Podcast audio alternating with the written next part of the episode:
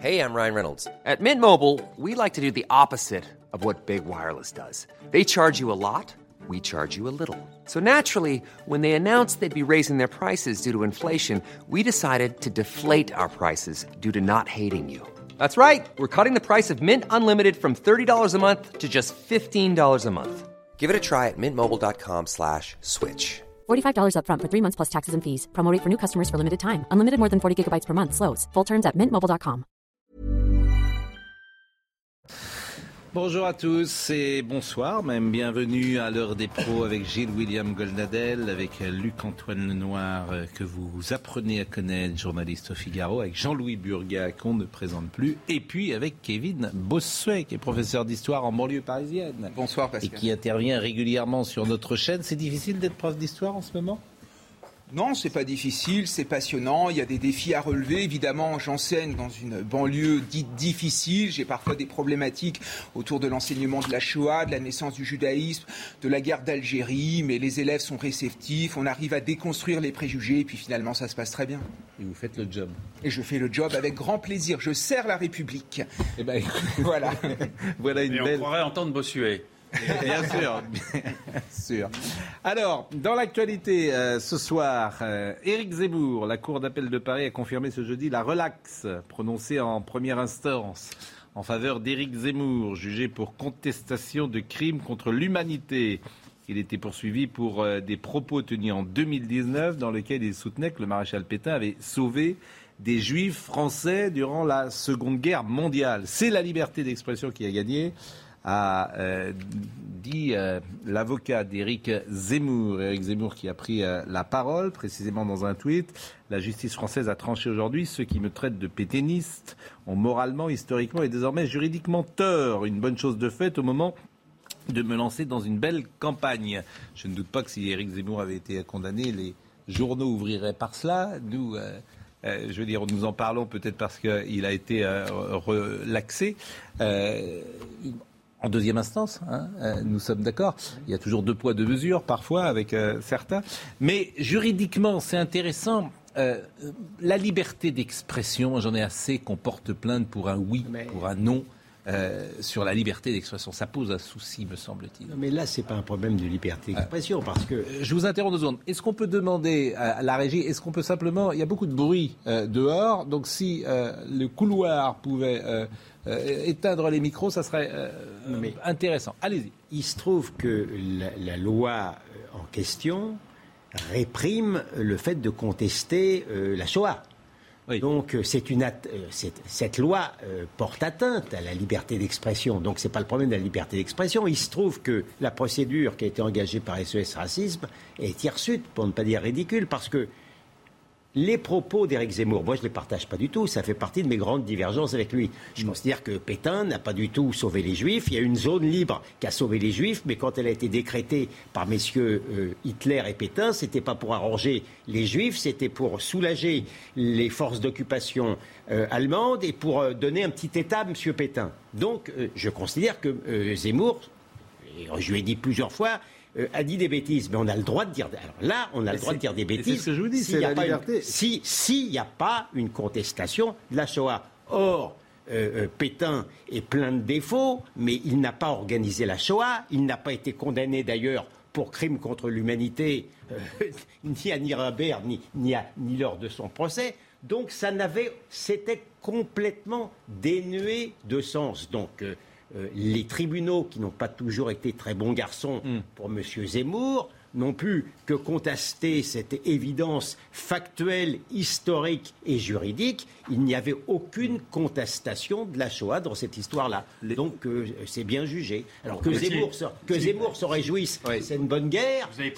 S'il avait Oui. été condamné injustement, ça lui est arrivé, il aurait dit, bah écoutez, les tribunaux, même pas. Non, mais je suis d'accord, mais d'une manière générale, c'est vrai qu'aujourd'hui, cette propension à porter plainte quand quelqu'un a dit quelque chose qui ne vous convient pas. que SOS Racisme a été, a été plutôt distrait pour, par exemple, demander des comptes à M.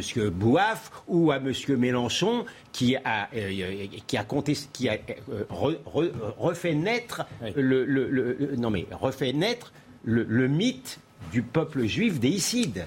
Personne n'a demandé des comptes à, à. Mélenchon là-dessus. Le, nom- le nombre de, de plaintes euh, reçues et, et- et non reçues contre Eric Zemmour, sont, c'est, c'est- c'est étonnant, c'est hallucinant. Ça se compte euh, pratiquement par dizaines. Oui. Simplement, ce que vous avez dit, ce qui est vrai, c'est que euh, il a été euh, débouté, enfin, il n'a pas été condamné parce qu'il il n'y a pas, Pétain n'a jamais été condamné pour crime contre l'humanité. C'est ça la vérité. Donc, le- sur le fond, euh, ça n'avait pas avancé, je veux dire, le, le- la, la condamnation. Décryptage juridique. euh, si les propos de M. Zemmour peuvent heurter les familles de déportés, ils n'ont pas pour objet de contester ou de minorer, fût-ce de façon marginale, le nombre des victimes de la déportation ou la politique d'extermination dans les camps de concentration, a expliqué la Cour. C'est exactement ça.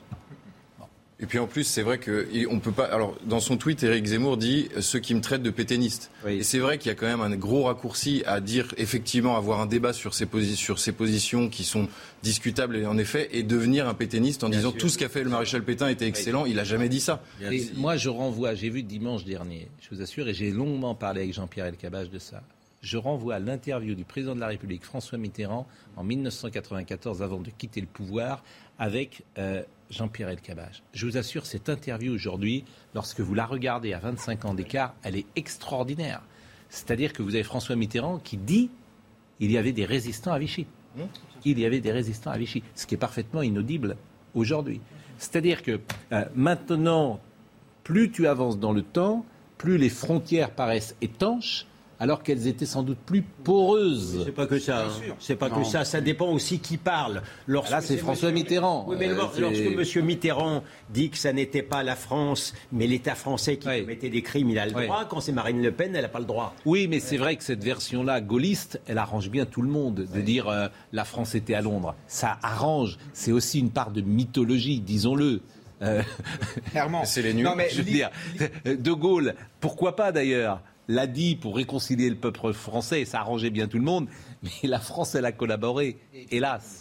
Évidemment, l'histoire n'est pas toute noire, l'histoire n'est pas toute rose. D'ailleurs, parmi les premiers résistants, il y a des royalistes. Quand on dit ça, aujourd'hui, évidemment, il y a toute la gauche et l'extrême gauche qui s'en émeut, alors que c'est une réalité Et qu'il y a historique. plus de En collaborateurs à gauche plutôt. Oui, bien sûr. Et en outre, quand j'ai entendu les communistes taper sur Éric Zemmour, alors que les communistes, avec le pacte de germano-soviétique, ont collaboré avec l'Allemagne nazie, moi, ça me fait doucement rigoler. Moi, je trouve Sans que ce parler qu'a de la dit... publication de l'humanité, dans les premiers jours, dans les premiers jours de l'occupation, on souhaite, euh, on souhaite la bienvenue aux troupes Oui, d'occupation. bon, on va pas rouvrir, je vous propose de pas rouvrir tout ça. En plus, sur les communistes, c'était compliqué parce que la direction était euh, peut-être euh, collaborationniste, ou collab oui, collaborationniste, mais les militants ne l'étaient Oui, pas ça- forcément. Ça, devrait donc, euh, rendre plus modeste. C'est assez compliqué. Bon, n'entrons pas, si vous le voulez, euh, là-dedans, parce que ce sont des sujets suffisamment polémiques. En revanche, peut-être que Gauthier Lebret, qui est euh, ce soir dans le Var, à Saint-Tropez, et qui suit le candidat euh, Zemmour, puisqu'il est désormais candidat euh, à la députation. Ah, vous êtes bien là Vous êtes bien au soleil, euh, cher. Là, vous êtes, là, vous nous, là, vous nous faites envie, Vous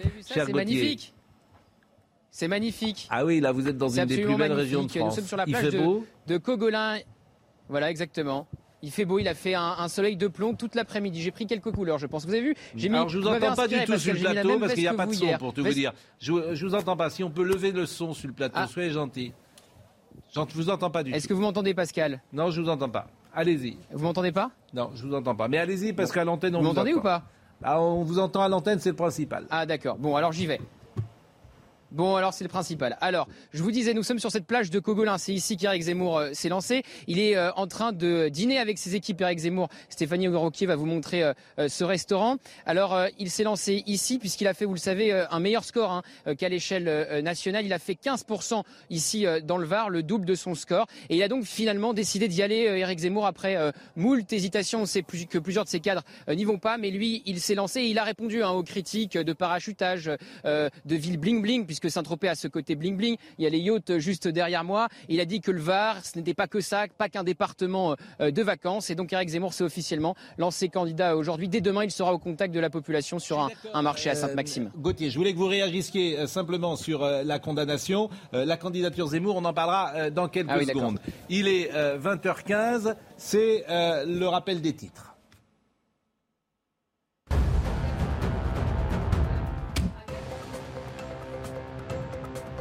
Soutien du Premier ministre. Nombreux sont exposés au risque de sécheresse dans le département. Depuis le 22 avril, des mesures de restriction d'eau sont en place pour réduire les consommations. Le Vaucluse fait partie des 15 territoires placés en alerte sécheresse. Deux Français arrêtés en Iran. Paris demande leur libération immédiate. Le ministère français des Affaires étrangères condamne une arrestation sans fondement. Leur identité n'a pas été précisée. Selon Téhéran, les deux Européens sont entrés dans le pays dans le but de déclencher le chaos et déstabiliser la société. Plus de 2 millions de personnes sont décédées du Covid-19 en Europe. Les États-Unis, pays le plus endeuillé de la planète, ont franchi la barre du million de morts. Plus de deux ans après les premières restrictions, rares sont les limitations sur le continent européen. En France, par exemple, le port du masque ne sera plus obligatoire dans les transports à partir de lundi. Merci euh, Isabelle. Éric Zemmour, euh, candidat. Euh, il a produit il y a quelques moments un tweet. Reconquête est de retour partout en France. Je mènerai notre beau et grand combat aux côtés de nos 550 candidats. Je me présente dans la quatrième circonscription du Var. Écoutons-le. C'était il y a moins d'une heure sur la plage de Cogolin où est Éric, où est Gauthier Lebret? Je voudrais d'avance couper court à toutes les caricatures euh, qu'on va lire et qu'on va entendre dans tous les médias. Cette circonscription ne se réduit pas à Saint-Tropez. D'ailleurs, vous avez vu, je n'ai pas mis mon képi de gendarme pour venir vous voir. cette circonscription ne se réduit pas à Saint-Tropez, ça ne se réduit pas non plus euh, à euh, des riches dans des villas. Il y a aussi des gens plus modestes, il y a aussi des logements sociaux, il y a des gens qui travaillent euh, il n'y a pas seulement des gens qui travaillent pour le tourisme, il y a aussi des agriculteurs, il y a des pêcheurs, il y a des viticulteurs, euh, il y a des policiers, des, gendarmes, euh, etc. Non, cette circonscription, en fait, résume assez bien toute la France. Bon, Éric Zemmour candidat, est-ce que c'est une bonne idée pour lui?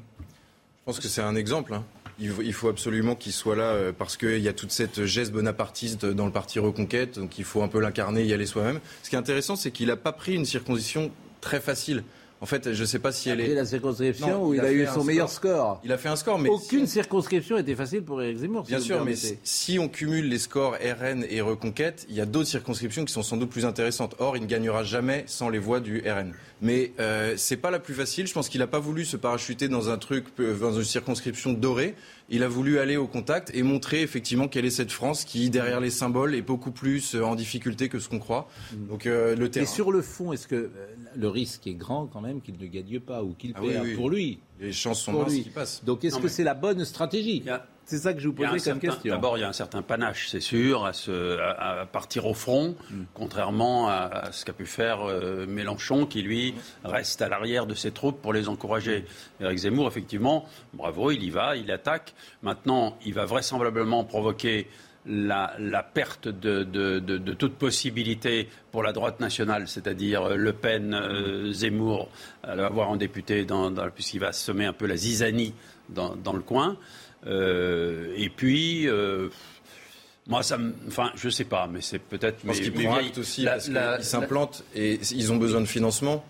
Ils ont besoin d'être présents dans Oui, ça, vous pensez que c'est une bonne stratégie C'est ça le sens de le symbole et le Kevin, moi, je, Kevin Bossuet. Moi, je pense qu'au niveau stratégique, évidemment, que c'est mm. très risqué, mais c'est le courage politique, c'est le mm. sens de la loyauté. Il y a des gens derrière, il y a des militants. Il a défendu des idées et des valeurs pendant des mois. Et je vous prie de m'excuser, il a quand même fait 7%. Il a quand même mm. construit un parti aujourd'hui avec plus de 100 000 membres, avec une jeunesse qui est à ses côtés pour, pour mener ce, cette campagne idéologique finalement. Donc je crois qu'il devait se présenter. Certes, c'est un risque sur le plan personnel, mais il a le sens de l'intérêt général. Et je trouve qu'à un moment où certains hommes politiques sont plutôt dans l'égoïsme le plus exacerbé, on doit saluer ce geste. Et bravo donc à Éric Zemmour. Et dernier élément, on va suivre médiatiquement. vous êtes convaincu. On va, Les médias vont suivre la campagne de Zemmour. Oui, alors, il y aurait alors, moins d'attention? Deuxième passage que je vous propose, c'est sur son engagement, sauf si vous souhaitez peut-être. Je dis que tout ce qui a été dit est sans doute vrai, mais enfin, c'est quand même une tragédie pour le camp national d'y aller à deux, qui est un candidat à Rassemblement national plus un candidat à Reconquête, alors que la gauche est unie. C'est quand même, il y a quand même une sorte de malédiction. Hein. Oui, alors de malédiction, mais oui, disons peut-être que euh, Éric Zemmour a-t-il fait quelques fautes d'appréciation, de psychologie peut-être, mais pour ne pas favoriser Euh, euh, oui. un rapprochement Oui, avec mais- euh, Marine Le Pen. Ça peut s'entendre aussi. Il a- il- le- Marine Le Pen a quelques arguments d'ordre moral à faire valoir, mais la politique commande quand même. euh, je, je maintiens, je même, j'en suis même pas à, à- à- à répartir les responsabilités. Je maintiens. en- en- Vous- Non, j'ai rebondi sur le mot malédiction. Oui, non, mais, euh, non, mais le- Non, mais si vous voulez se présenter, vous voulez On, on récolte parfois ce qu'on sème. A je constate, je constate que tous les moyens sont toujours bons pour que la droite soit divisée, c'est tout. Oui, Et j'y mais- vois, j'y vois comme une sorte de malédiction. Oui, alors là, vous avez raison, que les idées, effectivement, de droite sont diabolisées depuis 40 ans, et notamment les idées, effectivement, du Rassemblement national ou Front national, qui ont d'ailleurs, après, influencé beaucoup euh, la sphère politique, et qu'il faudra peut-être pour la droite euh, se demander comment elle sort de ça. Mais les Républicains ne veulent pas répondre à cette question. Oui, mais- Ou ils y répondent par, euh, mais même, mais même, c'est quand même. par le barrage. Oui, mais il y, a, il y aurait pu quand même, on aurait pu imaginer une union Oui, entre Reconquête et, et le Il y a RN. déjà eu des unions à droite, des, des grandes unions fortes, au-delà du gaullisme peut-être. Mais la gauche, ça a toujours été une, un stra- une stratégie d'union électorale. Ça remonte au cartel des gauches, etc. Oui, non, mais je droite, mais- Alors, avant- moi, je vous propose d'avancer. Je vous propose d'avancer sur l'engagement des cadres. Éric Zemmour, c'est le deuxième passage, puisque les cadres. Alors, lui va au combat, mais manifestement, euh, ces cadres ne seront pas dans les circonscriptions comme lui. Ils seront, seront au combat, mais d'une manière différente. Écoutons euh, Éric Zemmour. Tout le monde sera dans la bataille. Vous savez, Guillaume Pelletier, euh, avec Nicolas B, doit diriger la campagne nationale. Donc il a beaucoup à faire. Mais tous les cadres seront dans la bataille. Et vous voyez, moi, je suis le premier et je vais à la bataille ici, dans le Var, et j'en suis ravi. Alors, Hubert Falco, qui est le maire de Toulon, ex-LR, Oui. dit à l'annonce de sa candidature d'Éric Zemmour dans la quatrième circonscription, qui est celle dans laquelle j'ai mes racines et où j'ai fait mes premiers pas dans la vie politique, j'avoue avoir un haut le cœur à l'idée qu'elle puisse passer aux extrêmes. C'est un maire des Républicains qui dit cela. Hubert Falco. C'est-à-dire que je suis pas sûr qu'il a, il a compris le film, Hubert Falco. C'est-à-dire que c'est, c'est parce que à droite il y a des réactions comme ça depuis des années que précisément Éric Zemmour existe. Là, il- C'est-à-dire parce que faut dire à Monsieur Falco que bien souvent Éric Zemmour il est sur les positions de feu le RPR des années 80. Faut lui rappeler ça. Surtout qu'Hubert Faut lui Falco rappeler n'est ça. surtout qu'Hubert bon, c'est pas Falco n'est pas spécialement un homme de gauche, mais là, là il est en campagne. Et oui. Et euh, Nathalie Arthaud a dit remake de comédie française en perspective, le Réac à Saint-Tropez. Là-bas sur les yachts, Zemmour pourra côtoyer ses amis bourgeois. Avec lui, c'est clair, alors que Le Pen joue à l'ami des ouvriers à Hénin-Beaumont, tout en euh, créchant à Saint-Cloud. Non mais, Non, mais il y a un vrai ne se- problème, là, Non mais même. ils ne Il y a- se rendent pas compte a- qu'on n'en peut plus de cette diabolisation. Hubert, Fa- Hubert Falco Non, est mais- un pitécanthrope qui appartient à un passé dont il est l'un des vestiges. Pourquoi les Républicains ont fait un aussi mauvais score? Parce qu'ils ne sont en- plus en prise avec les réalités. Éric Zemmour a été pendant des semaines le candidat de la vie quotidienne. Il a permis de faire émerger certaines problématiques sur l'insécurité, sur la crise identitaire, sur la montée du communautarisme, ce qu'on n'avait pas compris les républicains. Et moi, j'en ai marre d'une droite qui a honte d'être de droite, qui est sans arrêt en train de dire Zemmour, c'est pas bien, Zemmour, c'est facho. Tout ça pour être bien vu par une Kevin, petite enfin, caste de gauche, Kevin, de petits on voit- journalistes de gauche. Kevin, Mais ce n'est plus possible. Moi, je suis sur le terrain tous les jours. J'enseigne en Seine-Saint-Denis. Je prends les transports en commun, même si je ne suis pas d'accord avec tout ce que dit Éric Zemmour. Je me retrouve dans certains de ses diagnostics. On Et il voit, faut quand on même voit, le dire. on voit il a très quand bien même fait entre. 7%. on- Eric laissez Zemmour. parler pas anodin. Il- il- on voit très bien 7%, entre entre on voit très bien entre entre Marine Le Pen et Éric Zemmour où, où votre cœur balance. Je voulais simplement souligner une chose, c'est que Marine Le Pen a attiré une clientèle des électeurs beaucoup plus populaire aujourd'hui qu'Éric Zemmour. d'accord avec vous, mais on l'a dit ben, il 12 faut- millions de eh ben fois. voilà. Et- Et, Alors, et la pause. je veux terminer en vous disant une On chose, c'est que une la marque la Saint-Tropez, marque n'est peut-être pas la meilleure marque pour Éric Zemmour. Bon, Voilà. là, on va marquer une pause. Et dites-moi, dans l'éducation nationale, vous devez être. euh, vous devez faire. euh, ils doivent être surpris hein, quand ils, euh, quand ils vous Ah, voient ben, euh, c'est- pas la tendance Ben, les gens bêtes, ils ne savent pas faire la part des choses. Oui, mais Oui. vous savez, c'est une institution qui est peuplée de gens intelligents. Bien et sûr. heureusement, Pascal. Bien sûr. Bon, Euh, la pause et on continue. Gauthier Lebret aura la parole dans une seconde et il pourra nous dire comment s'est passée cette première prise de parole. Et nous revenons dans une seconde. Il est quasiment 20h30. Isabelle Piboulot pour le rappel des titres. En Isère, la disparition d'une jeune femme élucidée 36 ans après. Un homme de 56 ans a été mis en examen pour enlèvement, séquestration et meurtre. Le 22 mai 1986, Marie-Thérèse Bonfanti, âgée de 25 ans et mère de deux enfants, disparaît sans laisser de traces. Après un non-lieu, l'enquête a été rouverte en 2020 grâce à la persévérance des familles et la volonté des enquêteurs. À Grand-Sainte, dans le Nord, le gérant d'une mosquée est poursuivi pour blanchiment. Le gestionnaire de la mosquée Al-Houda sera jugé en juillet pour abus de confiance, blanchiment de fraude fiscale et escroquerie aux prestations sociales. Âgé de 47 ans, l'homme faisait l'objet depuis plusieurs mois d'une enquête préliminaire portant sur le financement opaque de deux biens immobiliers. La Corée du Nord tire des missiles après avoir annoncé ses premiers cas de Covid-19, des essais qui font partie d'une provocation permanente et ce malgré l'irruption du coronavirus, a déclaré le président de la Corée du Sud. Kim Jong-un est apparu à la télévision pour la première fois masqué et a ordonné des mesures de confinement à échelle nationale. Alors évidemment, Zemmour à Saint-Tropez, il aura le droit à toutes les plaisanteries d'usage. Vous connaissez peut-être ces croisons-les sur euh, Twitter, un jeune homme qui s'amuse à, croiser euh, deux euh, visages et d'en faire un troisième qui naît de ce croisement. Et vous allez voir peut-être la photo croisons-les, si tant est que nous l'ayons. voilà. croisons-les. c'est le genre d'arbre de Saint-Tropez. Euh, c'est Louis de Funès et Éric Zemmour. Euh, Gauthier Lebret, première intervention donc euh, tout à l'heure devant des, militants. comment ça s'est passé? Comment cette candidature est-elle reçue? Écoutez, c'était très court, c'était un, discours d'une dizaine de minutes. Il y avait euh, plusieurs dizaines euh, de militants qui sont justement en train euh, de dîner, comme on vous l'a montré tout à l'heure, avec Eric Zemmour. Alors il a répondu hein, à ce côté bling bling de Saint-Tropez, ville dans laquelle il a, il a fait 22%. Eric Zemmour, il a dit le Var, ce n'est pas que ça. Vous le voyez peut-être derrière moi, il y, a, il y a des yachts. Donc effectivement, on va lui reprocher d'être parachuté ici dans cette circonscription, une circonscription de vacances, diront certains. Eric Zemmour a donc répondu que ce n'était pas que ça ici dans le Var. Merci Gauthier Lebret et bonne soirée à, Saint-Tropez. Euh, le Burkini.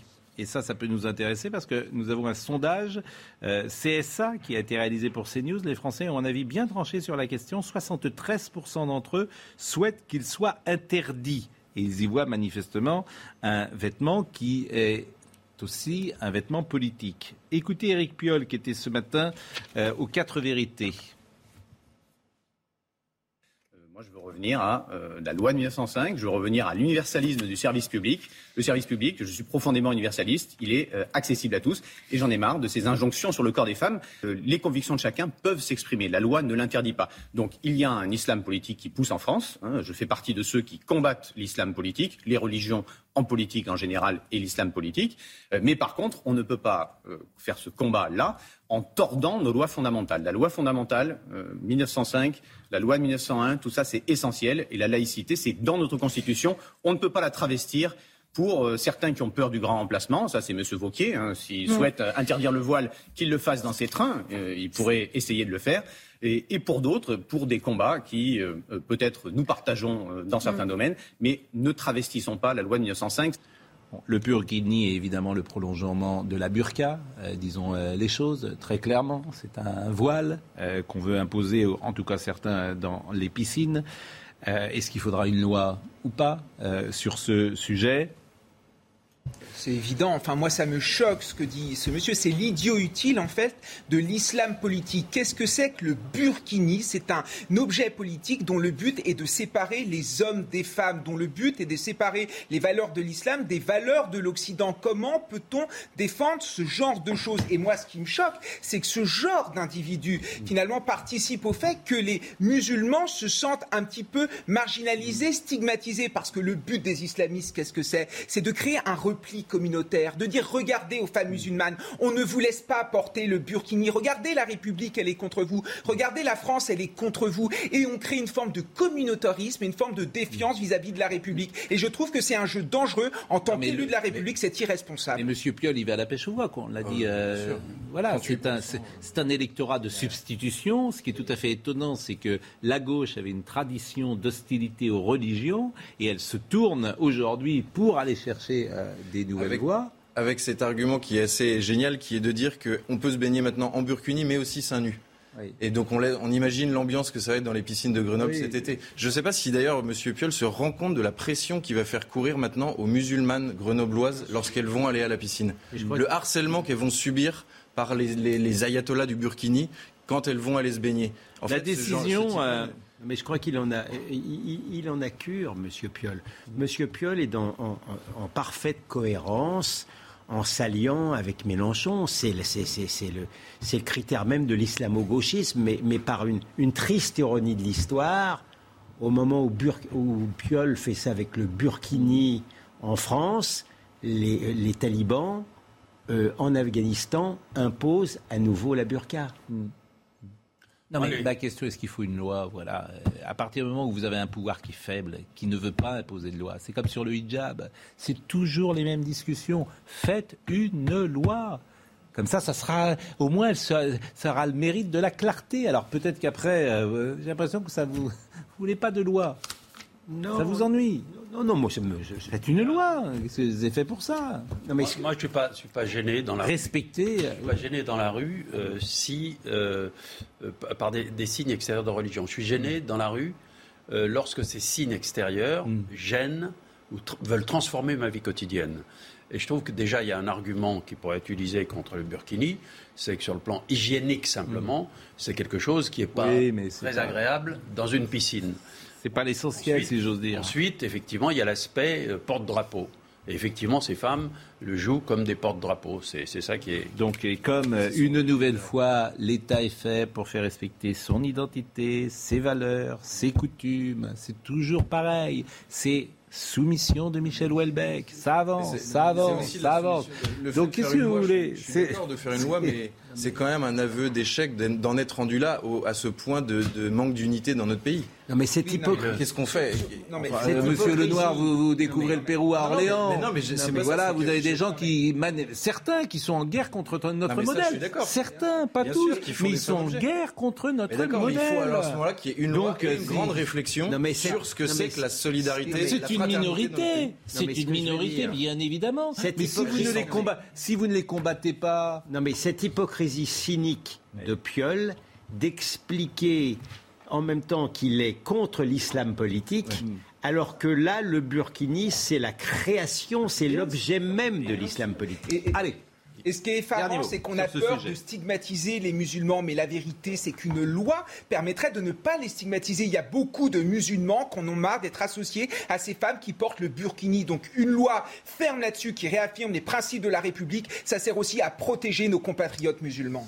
Autre sujet dans l'actualité du jour, le commando Erignac, le régime de semi-liberté accordé à Pierre Alessandri. Le parquet antiterroriste a fait appel. C'est la chambre d'application aujourd'hui des peines qui avait accordé le régime de semi-liberté à Pierre, à Pierre euh, Alessandri, qui a été condamné en 2003 à la perpétuité pour l'assassinat en Corse du préfet Erignac. On va avoir des explications avec Noémie Schulz entre la décision qui avait été prise et le parquet qui a fait appel et donc les conséquences pour M. Alessandri. Bonsoir Noémie. Que pouvons-nous dire là-dessus? Alors concrètement, cet aménagement de peine, il devait permettre à Pierre Alessandri de travailler la journée et de rentrer le soir dormir en, détention. Euh, ça devait rentrer en vigueur dans, dans, un mois, dans le courant du mois de juin. Un régime de semi-liberté qu'a aussi demandé le troisième membre du commando Erignac, Alain Ferrandi. Euh, il, lui, doit être fixé euh, sur son sort le 19 mai, donc dans un peu plus d'une semaine. Euh, pour les deux hommes qui sont en prison depuis 1999, depuis leur arrestation, l'objectif c'est de préparer leur réinsertion. Alain Ferrandi, par exemple, euh, il a comme projet de travailler la journée dans une entreprise agricole. Il avait déjà un contrat de travail prêt à être signé avec à terme l'espoir pour ces deux hommes euh, d'une libération conditionnelle euh, qu'on pouvait imaginer euh, dans un à peu près dans, deux ans après le, début de l'aménagement de, la peine. Cette décision, elle était aussi très attendue en Corse, où les deux hommes ont été transférés il y a un mois. Ça faisait une dizaine d'années qu'ils demandaient leur rapprochement familial, et ça avait toujours été refusé jusqu'à ce que Matignon donne son feu vert assez rapidement après l'assassinat euh, d'Ivan euh, Colonna. Euh, donc, on avait appris dans, dans, le courant de la journée que cet aménagement de peine était accepté. Et puis, le parquet antiterroriste eh vient de faire savoir qu'il faisait appel de cette décision. C'est un appel suspensif. Ça veut dire que cet aménagement de peine ne va pas pouvoir être mis en place. C'est la troisième fois qu'un tribunal d'application des peines terroristes avait donné son, feu vert, là en l'occurrence c'était la chambre de l'instruction antiterroriste, mais qu'un tribunal donnait son accord à l'aménagement de, de peine et que le parquet national antiterroriste euh, s'y oppose. Euh, quelques semaines après la vive émotion suscitée par la mort d'Ivan Colonna, on peut imaginer que, euh, que cet appel eh bien, va, peut-être avoir des, conséquences en Corse. Merci Noémie Schulz d'avoir été aussi complète. Pierre Alassandri a 63 ans.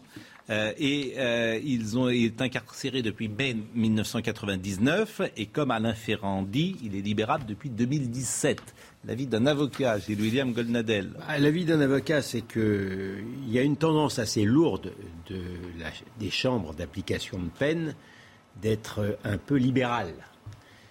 Et euh, c'est matiné du fait que depuis la mort de de comment s'appelle De Yvan Colonna. Yvan Colonna. Le dossier a changé depuis la mort d'Yvan. Depuis la mort d'Yvan Colonna, d'une certaine manière, il y a une sorte de forme d'indulgence pour tout mm. cela. Mm. Pauvre famille Erignac, hein, depuis ce moment-là. Et on voit la politique ferme du parquet antiterroriste qui a évidemment une vision un peu plus, euh, un, peu plus haute, si je veux dire, de tout mm. ça. Bon, mais euh, euh, sachez-le, hein, au-delà de cette affaire-là, il y a encore une fois une, sorte de manie des juges d'application des peines de revenir d'une certaine manière contre la sévérité des peines lorsqu'elles sont prononcées. Je le, vois, tous les jours, moi, en tant que partie civile. Et le travail des juges d'application des peines est d'autant plus compliqué que le gouvernement, les gouvernements ont passé leur temps à zigzaguer autour de la situation pénitentiaire de cette équipe, de l'équipe de meurtriers du préfet. Je comprends que. C'est-à-dire, qu'est-ce que vous voulez dire? C'est-à-dire que des promesses ont été faites plus ou moins clandestinement à plusieurs reprises, tout le monde le sait, à la famille, à, la famille Colonna, pour leur dire que quand ils demandaient le, retour en Corse de, leur, de, leur, euh, de, leur, euh, de leurs parents, euh, des promesses ont été faites au plus haut niveau à ah plusieurs reprises, bien sûr, et que on, n'est pas de sous quel gouvernement Si vous étiez sous quel gouvernement Sous différents gouvernements, c'est pas la peine. Mais, mais, mais même mais même euh, mais même le président Macron, non, mais c'est pas la même plusieurs reprises a laissé entendre que non, mais le lieu de la détention, le, lieu de la détention, ça n'a rien à voir avec le fait de sortir. je rappelle qu'ils ont été condamnés à perpétuité, eh c'était en 2003, assortis d'une peine de sûreté de 18 ans pour participation à l'assassinat du préfet Claude Erignac le 6 février 1998 à Ajaccio. Madame Erignac n'a pas réagi. Elle réagira peut-être euh, ces prochaines heures. On va parler évidemment euh, de ce qui s'est passé à Nice hier soir. Je ne sais pas si vous êtes des amateurs de football, même si là le football sort évidemment de sa case traditionnelle. Mais avant ça, une petite information très rapide sur euh, le wokisme d'aujourd'hui, puisque le nègre de Narcisse de Conrad le nègre de Narcisse, change de titre. Il devient Les enfants de la mer. C'est euh, le roman du Britannique Joseph Conrad qui avait été et qui avait écrit en 1897 ce titre, Le Nègre de Narcisse. Il a été rebaptisé Les Enfants de la Mer par les éditions Autrement, au motif que le mot nègre pouvait être offensant. Elles ont aussi décidé de remplacer toutes les mentions nègres par noir dans le texte. C'est effrayant. C'est le wokisme qui avance. Alors, euh, parce que, excusez-moi, on parlait de l'art nègre. Euh, il y a cette merveilleuse euh, chanson de, Jacques Brel, Voir un ami pleurer, où il parle de l'élégance d'être nègre. Et aujourd'hui, voyez les choses telles qu'elles sont. Le, mot nègre aujourd'hui, c'est une, une, insulte. Mais, oui, mais attendez, c'est une insulte qui appartient à l'histoire. Et alors C'est un titre. Oui, c'est un titre. C'est un titre. Non, mais c'est très raciste. Non, non, mais attendez, c'est le changer qui est raciste. Je n'accepte pas la fatalité de la bêtise. Je vous signale, je vous, je vous annonce par avance. Vous êtes contre ah ben complètement. Mais même non, mais ça offense une jeune génération. Non mais, mais écoutez, moi, moi je pendant, pendant, très longtemps, pendant très longtemps on disait qu'il fallait pas dire juif, il fallait dire israélite. Bien. Mais en dehors, en dehors de ça, je vous annonce quelque chose, puisque tout vient d'Amérique. Euh, contre cette tendance à la bêtise, il y a une révolution conservatrice qui est en train de se passer aux États-Unis. Et vous verrez qu'elle arrivera aussi en France pour éviter ce genre de stupidité. La révolution conservatrice aux États-Unis, pour le moment, je ne vois pas le bout. Ah si, ça, bah, ça pas dans les universités. Mais dans, certains, dans certains des États des États-Unis, maintenant, on lutte contre le wokisme, ils prennent des lois. Vous verrez. Ce qui est fascinant, c'est que je trouve cette attitude de dire que c'est offensant. En fait, cette attitude est raciste. C'est vraiment prendre les gens pour des petites choses qui ne sont pas capables de comprendre que c'est un mot qui appartient à l'histoire, que c'était un contexte, etc., que ça ne veut rien dire sur euh, la qualité de ce nègre du narcisse dans d'autres questions dans le livre, et qu'en fait, c'est vraiment ce on, se, on, se, met à plat ventre devant des gens, mais en fait, c'est pour mieux les insulter, les moquer finalement. C'est pour mieux les utiliser comme des... On n'est pas l'Académie française, on est dans la rue. Et dans la rue, justement, c'est si vous voyez, si vous voyez un noir et que vous l'appelez... Mais ça, c'est justement, ils n'ont pas le droit... Ils n'ont pas le droit d'accéder à la littérature telle qu'elle était écrite à l'ancienne les, gens les gens ne sont pas idiots. Ils savent faire la part des choses. Le wokisme est une arme de destruction massive contre notre culture, contre notre identité, contre notre histoire. Qu'est-ce que c'est que cette manière de vouloir changer le titre euh, des, des, des œuvres de la littérature? C'est parfaitement débile. Est-ce que vous savez, est-ce que vous savez qu'aux États-Unis, est-ce que vous, est-ce que vous savez qu'aux États-Unis, dans certaines universités, on refuse maintenant d'enseigner le grec et le latin, car la société grecque et la société latine étaient considérées comme des sociétés racistes et des sociétés sexistes. C'est parfaitement débile. Il faut faire confiance aux enseignants. Nous, on contextualise, on apprend aux élèves l'esprit critique. Ils sont parfaitement euh, aptes à faire la part des choses et à remettre cette œuvre dans son contexte. Donc, il y en a vraiment marre. Respectons nos chefs-d'œuvre. Et c'est ça qui est essentiel. Et, stop aux wokistes. Et puis, il faut interdire euh, Sangor d'intelligence. Il faut interdire Sangor. En fait, c'est deux... discours, c'est un discours qui ne. Vous, vous, ah, je sais que vous travaillez dans une, banlieue et que vous êtes au contact de, de, de, la, vraie population. Je suis étonné que on est avec la fausse population. bon, il est 20h45. Et là, je ne blague ah, oui, tout de même. Isabelle Piboulot. Finlande à l'OTAN. Emmanuel Macron soutient pleinement le choix souverain du pays scandinave, un choix considéré comme une menace par la Russie. Moscou pourrait répliquer par des mesures militaro-techniques, prévient l'Elysée. Stop à la redevance audiovisuelle cette année. Le gouvernement souhaite la supprimer dans le cadre des mesures de soutien au pouvoir d'achat des Français. Les ménages économiseront ainsi 138 euros. Cette taxe rapportait plus de 3 milliards d'euros net par an à l'État. Le mécanisme qui remplacera la redevance n'a pas encore été précisé. Et enfin, c'est une grande première mondiale. Un trou noir supermassif règne au cœur de la Voie lactée. Preuve en image issue d'une collaboration internationale d'astronomes. L'image ressemble à celle du gigantesque trou noir de la galaxie Messier 87 présenté en 2019. Leur aspect similaire confirme les prédictions de la relativité générale. On apprend à l'instant que Jean-Luc Mélenchon renonce à se présenter euh, à Marseille. C'est Manuel Bompard qui ira. Ce qui veut dire que Jean-Luc Mélenchon prépare quand même sans doute son retrait ou une forme de retraite parce que derrière. Euh, il y a peu de chances qu'il soit. Non, il va être Premier ministre. Oui, enfin, il y a peu de chances qu'il soit. Euh, ah bon, vous croyez? j'allais dire qu'il soit élu, non, mais qu'il soit nommé, pour la raison simple qu'il y a peu de chances qu'il y ait une majorité de NUPS à l'Assemblée nationale. Et dans ces cas-là, ça veut dire qu'au mois de juillet-août, peut-être pensera-t-il euh, prendre un peu de recul, peut-être. C'est étrange. Bah, c'est-à-dire qu'il ne sera pas dans l'Assemblée nationale, donc il ne ah sera pas avec ses amis. Il nous manque déjà. Bon, euh, ça là, vous êtes au courant de ce qui s'est passé, et euh, évidemment. Alors, vous allez peut-être revoir, réécouter et tendre l'oreille, bien sûr, sur les chants hier. Alors tout le monde ne connaît pas Emiliano Sala. Emiliano Sala, c'est un joueur de football nantais. Euh, le 21 janvier 2019, son avion de tourisme euh, s'est craché entre Nantes et Cardiff. Et l'avion est tombé euh, dans l'eau, dans l'océan. Et évidemment, M. Salah, hélas, est décédé. hier, les chants des supporters, quoi, des supporters des ultras niçois, ont moqué effectivement la mort d'Emiliano Sala et ils ont chanté ceci c'est un Argentin qui ne nage pas bien, Emiliano sous l'eau, Emiliano sous l'eau, ce qui est ignoble, disons-le. Euh, écoutez.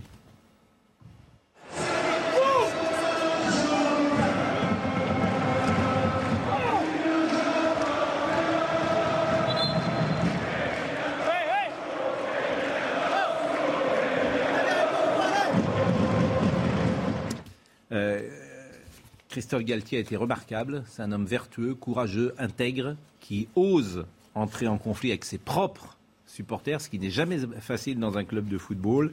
Euh, Christophe Galtier est un honnête homme. Écoutons-le. J'ai pas d'adjectif pour, euh, pour définir euh, ce que j'ai entendu.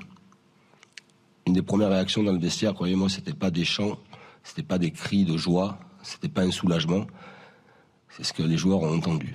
Et au nom de mon vestiaire, de mon staff technique, de mon staff médical, de mes joueurs, on tient à présenter nos excuses à la famille d'Emiliano Sala, des excuses aussi au FC Nantes. Et je, on peut entendre beaucoup de choses dans un stade, mais souvent on dit ces derniers temps que finalement euh, les tribunes, je parle de quelques personnes, mais des personnes qui ont quand même chanté assez fort. Il y avait quelques personnes, mais il n'y en avait pas que trois. Pas que trois. Et s'ils sont pas contents, ils ont qu'à se présenter au camp d'entraînement. Je leur dirais la même chose. On dit que les tribunes sont les reflets de la société. Si c'est ça notre société, mais croyez-moi, on est dans la merde. On est vraiment dans la merde. Sauf erreur de ma part, euh, les instances du football n'ont toujours pas réagi. C'est-à-dire que la Ligue nationale n'a pas réagi, sauf erreur de ma part, et la Fédération française de football n'a toujours pas réagi. Écoutez Antoine Camboiré, le brillant entraîneur du FC Nantes.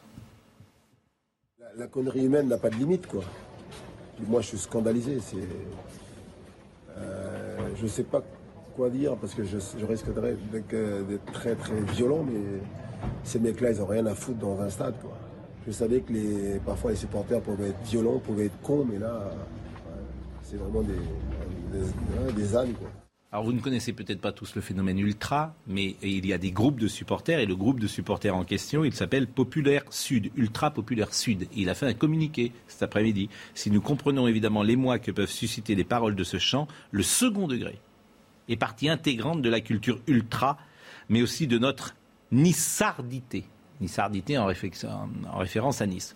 Donc euh, ces jeunes gens ignobles qui font... de- Qui Persiste et signe. Persiste et signe. Mais comme toujours, il n'y aura pas de sanction. Je vous l'annonce, il n'y a jamais de sanction. Il faudrait dissoudre Pro, ce groupe. Monsieur dissoudre. Pro, vous qui connaissez mieux Oui. le football que moi, Oui. est-ce qu'il n'y a pas une tendance lourde Oui. chez tous les supporters ultra de tous les clubs de foot d'être des sales cons? Vous allez, me- vous, vous allez me réconcilier avec les ultras, je vous remercie. Non, mais le phénomène ultra, par essence, il est violent. Par essence, il est violent. Les ultras n'aiment pas tant le football que leur club. Parfois, ils ne connaissent même pas, le football. Ce pas des amateurs de football, ils n'aiment pas le football, ils connaissent même parfois rien au foot. Ce qu'ils veulent, c'est être fan d'une équipe. Ils n'ont jamais joué, euh, souvent. Ils, bon. et, et- ils prennent en otage, même si j'aime pas forcément l'expression, souvent un stade. Mais la vérité, c'est qu'il n'y a pas de sanctions. Les sanctions, c'est quoi? Les sanctions, il pourrait y avoir des sanctions individuelles.